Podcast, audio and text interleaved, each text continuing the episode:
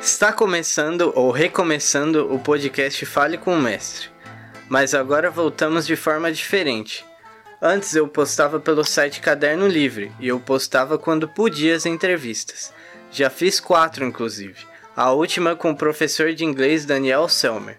Como a grana apertou e não temos mais o site, agora o esquema vai ser o seguinte: o podcast vai ser semanal, toda quarta às 5 da tarde. Vai estar lá bonitinho no Spotify e no Ushika, que talvez não se pronuncie desse jeito, mas é onde armazenamos os nossos episódios. E além disso, temos um novo quadro, porque como o podcast vai ser semanal, as entrevistas com os mestres serão quinzenais.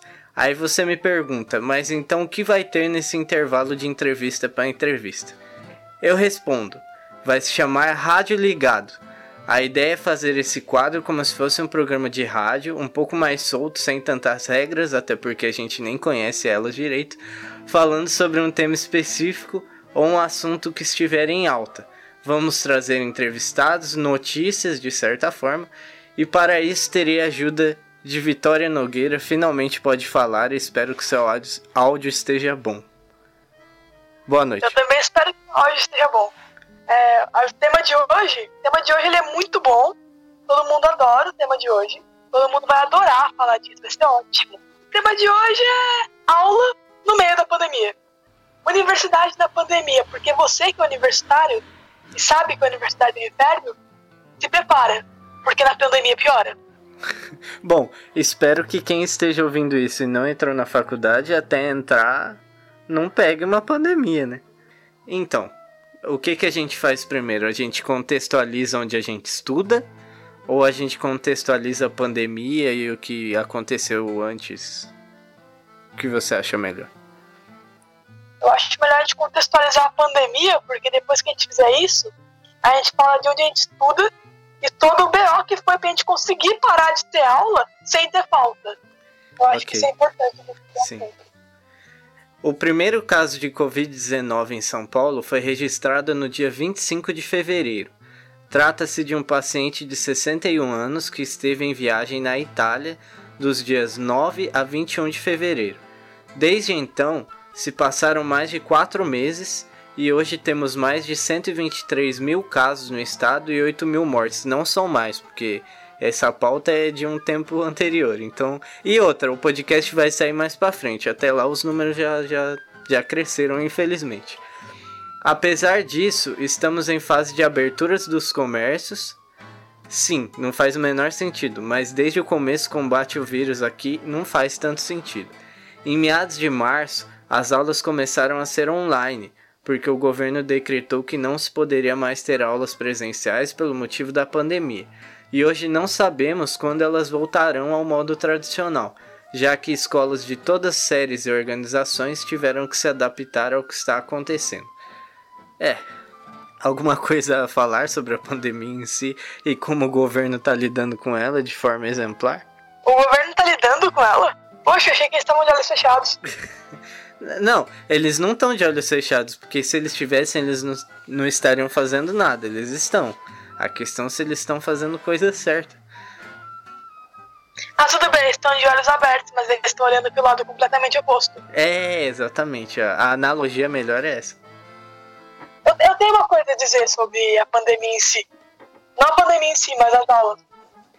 Porque a gente não sabe quando elas vão voltar ao normal, mas a gente não sabe que vai ser. A gente não sabe quando elas vão voltar ao normal, mas a gente sabe que não vai ser por agora. A gente já tem quase confirmado a possibilidade de voltar no semestre que vem, isso é, agosto, ainda à distância. Então a gente realmente não tem essa previsão de que vá voltar ao normal, do que vai ser normal quando voltar também. E muita coisa não vai mais ser do jeito que a gente estava acostumado.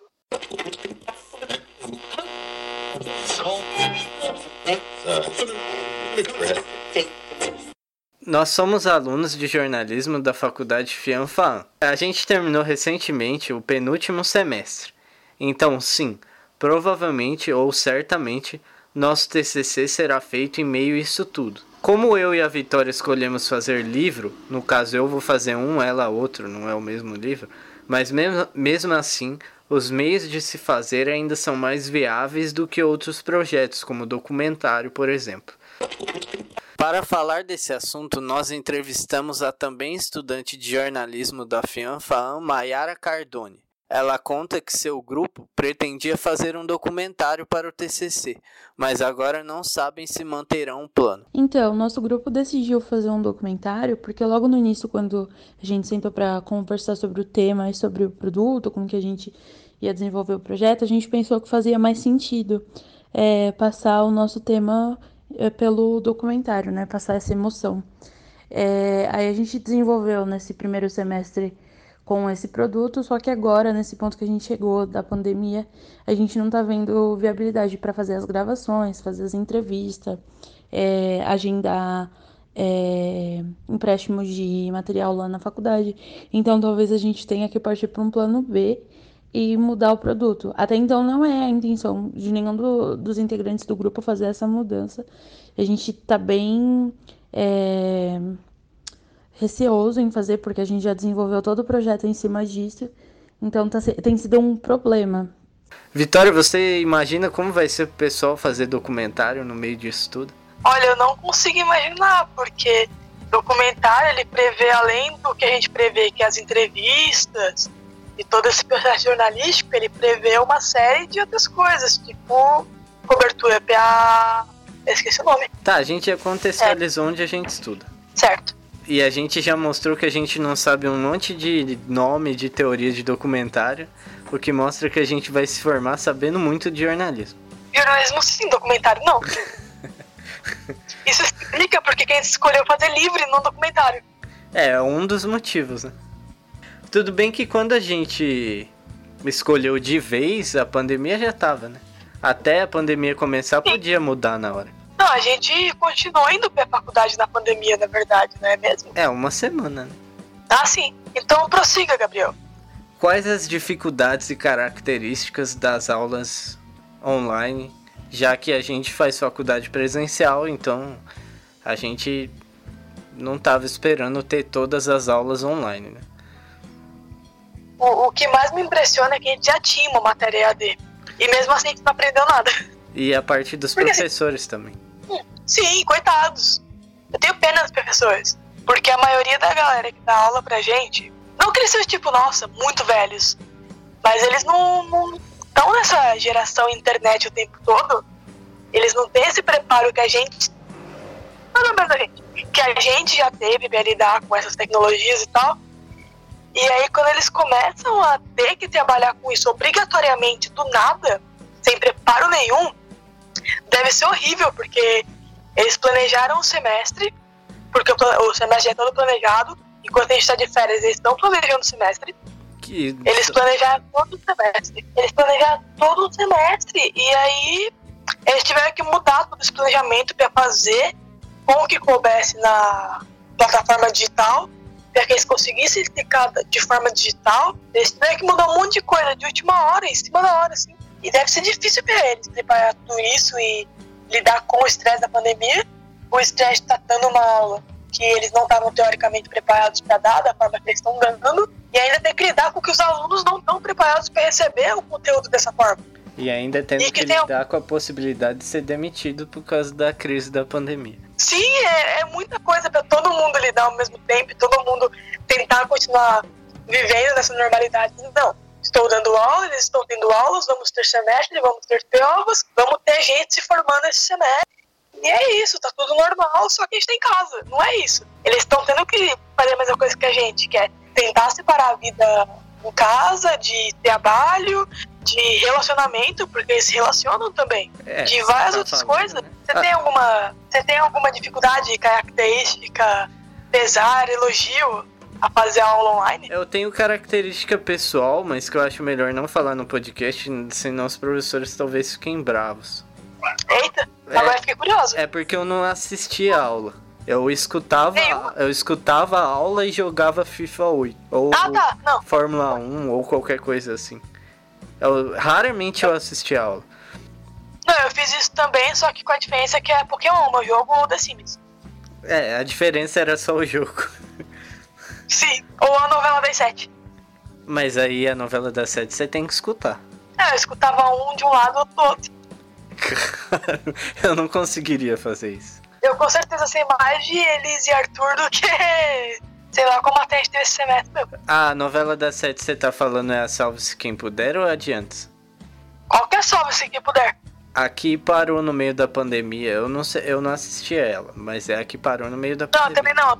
Não. Qual que era antes? Olha, eu que tô perguntando pra você. não, antes eu não sei. Eu sei que agora tá pra Lisa, que me estampa, não, não é Ah, que estampa, não, não. não é sabe? Feliz, é de totalmente demais. É totalmente demais, então. Ah, é porque, tipo, pouco tempo depois que as aulas se tornaram online, a novela parou, né? Não foi agora. Eu tô pensando que é agora ainda.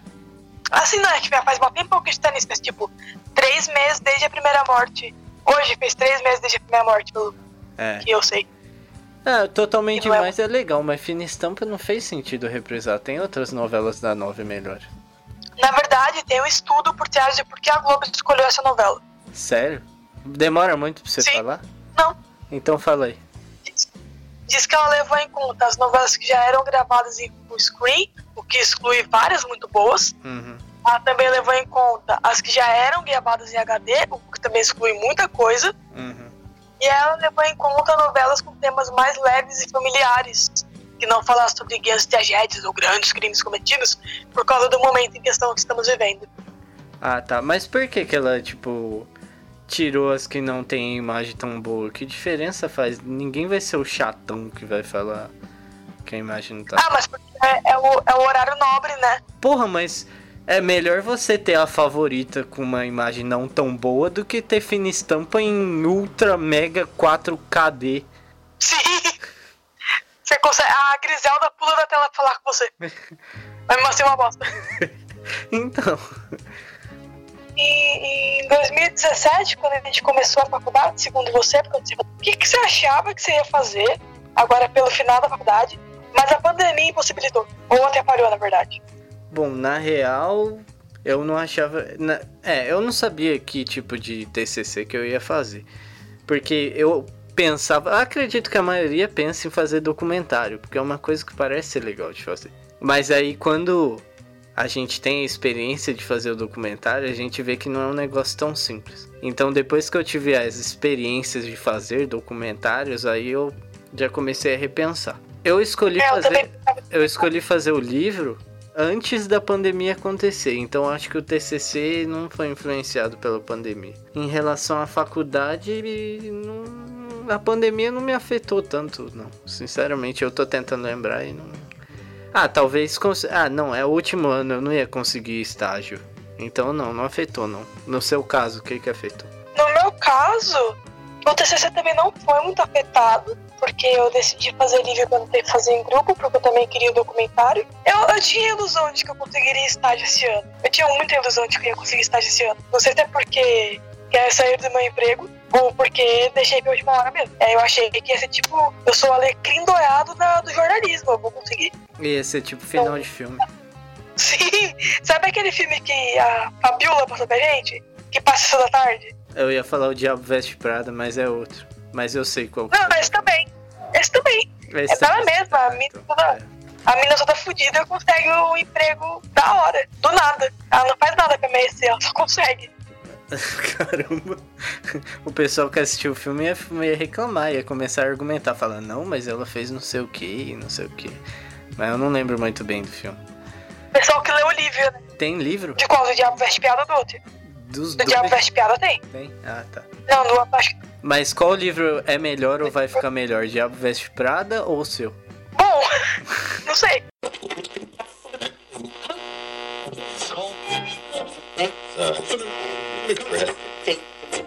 Ah, outra coisa. Outra coisa que eu ter escolhido o livro é minha realidade também. Porque, pra quem não sabe, eu sou escrava no Putina. Eu estudo, trabalho e, e passo raiva nas duas horas livres que eu tenho, além de tudo, trabalho. E eu não teria tempo de gravar conteúdo, editar conteúdo, reeditar conteúdo e reeditar novamente, então editar novamente, e apresentar pro editor e falar, tá uma bosta, edita de novo. E Porque nem ia levar equipamento muito mais- também. Sim, equipamento também é uma coisa muito difícil. Eu, eu acho que escolher o projeto escrito, ele é muito disso, né? Porque o trabalho escrito ele sempre foi mais de quem tá menos assim, provido de recursos pra, pra realizar o trabalho. É, o de trabalho escrito recursos vai na hora, né? Porque depois vai ter que pagar, né? A impressão do livro. Sim, mas eu queria dizer que você não precisa de muito mais do que o seu intelecto e qualquer instrumento que te permita escrever em ABNT. Ah, sim. ABNT é importante. Ah, você então. conseguir programar máquina de escrever, programa. É, mas máquina de escrever dá pra fazer a BNT? Não sei. É, porque. Mas devia ser algum padrão da época que a máquina de escrever. É, deve. É, sim, muito bem pensado. Na semana em que estávamos produzindo esse episódio, um fato nos pegou de surpresa. Aproximadamente 300 professores foram demitidos da faculdade Uninove sem aviso prévio e sem apresentação de motivos. Conseguimos o relato de uma aluna da Uninove que nos conta alguns detalhes desse caso. Oi, meu nome é Mariana Carvalho de Menezes Araújo, eu tenho 22 anos e eu faço o curso de arquitetura urbanismo. É, Então, as aulas remotas começaram depois da segunda semana que foi decretado a quarentena, depois de muita, muita discussão e sem saber direito como ia voltar e nem co- como ia ser. Tentaram fazer uma semana por um, por um jeito e não conseguiram, aí foi por outro, mas foi, foi complicado é, o jeito que eles fizeram. Tinham vários problemas antes, mas eles forneceram internet, eles tentaram ajudar de todas as formas. É, no a- a- assim, o, a questão do, da demissão dos professores foi muito de repente, pelo que foi é, avisado pra gente, foi muito de repente. Eles entraram para dar aula e logo veio o aviso que eles estariam demitidos e que eles tinham que ir até a Uninove da Vergueiro para devolver crachá, devolver tudo que eles tinham em relação à à universidade.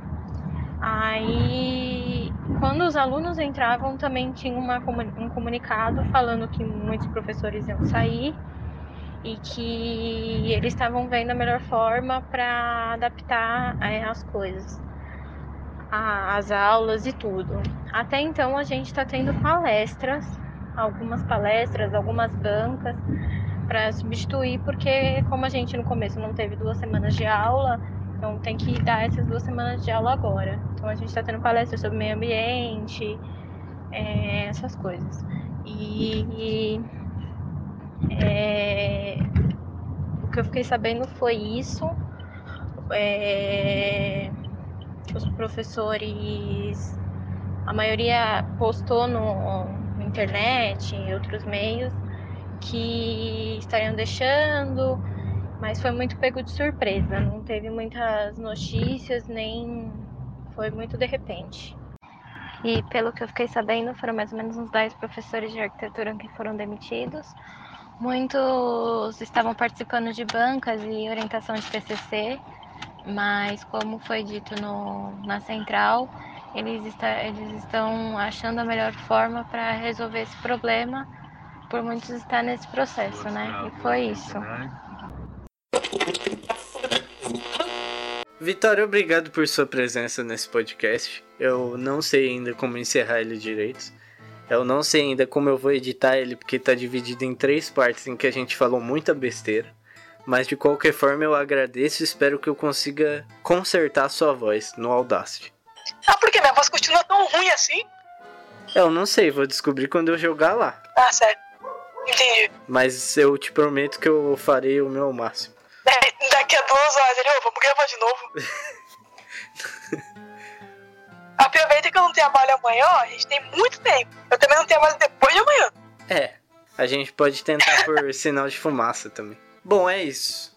Gente, esse foi o primeiro episódio do Rádio Ligado. Você vê que é um rádio um tanto quanto bagunçado. Mas. Mas a gente vai se acertar. É, conforme a gente vai fazendo, a gente vai se acertar, até porque a maioria da bagunça eu vou editar e vocês não vão saber. Exatamente.